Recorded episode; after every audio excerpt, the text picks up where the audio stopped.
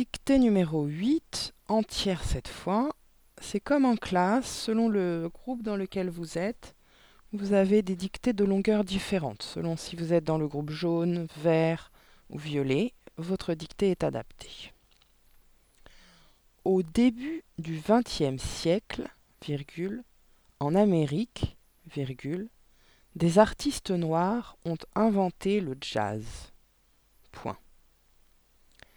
Ils se sont inspirés des chants de leurs ancêtres, virgule, des esclaves qu'on avait fait venir d'Afrique pour travailler de force dans les champs de coton.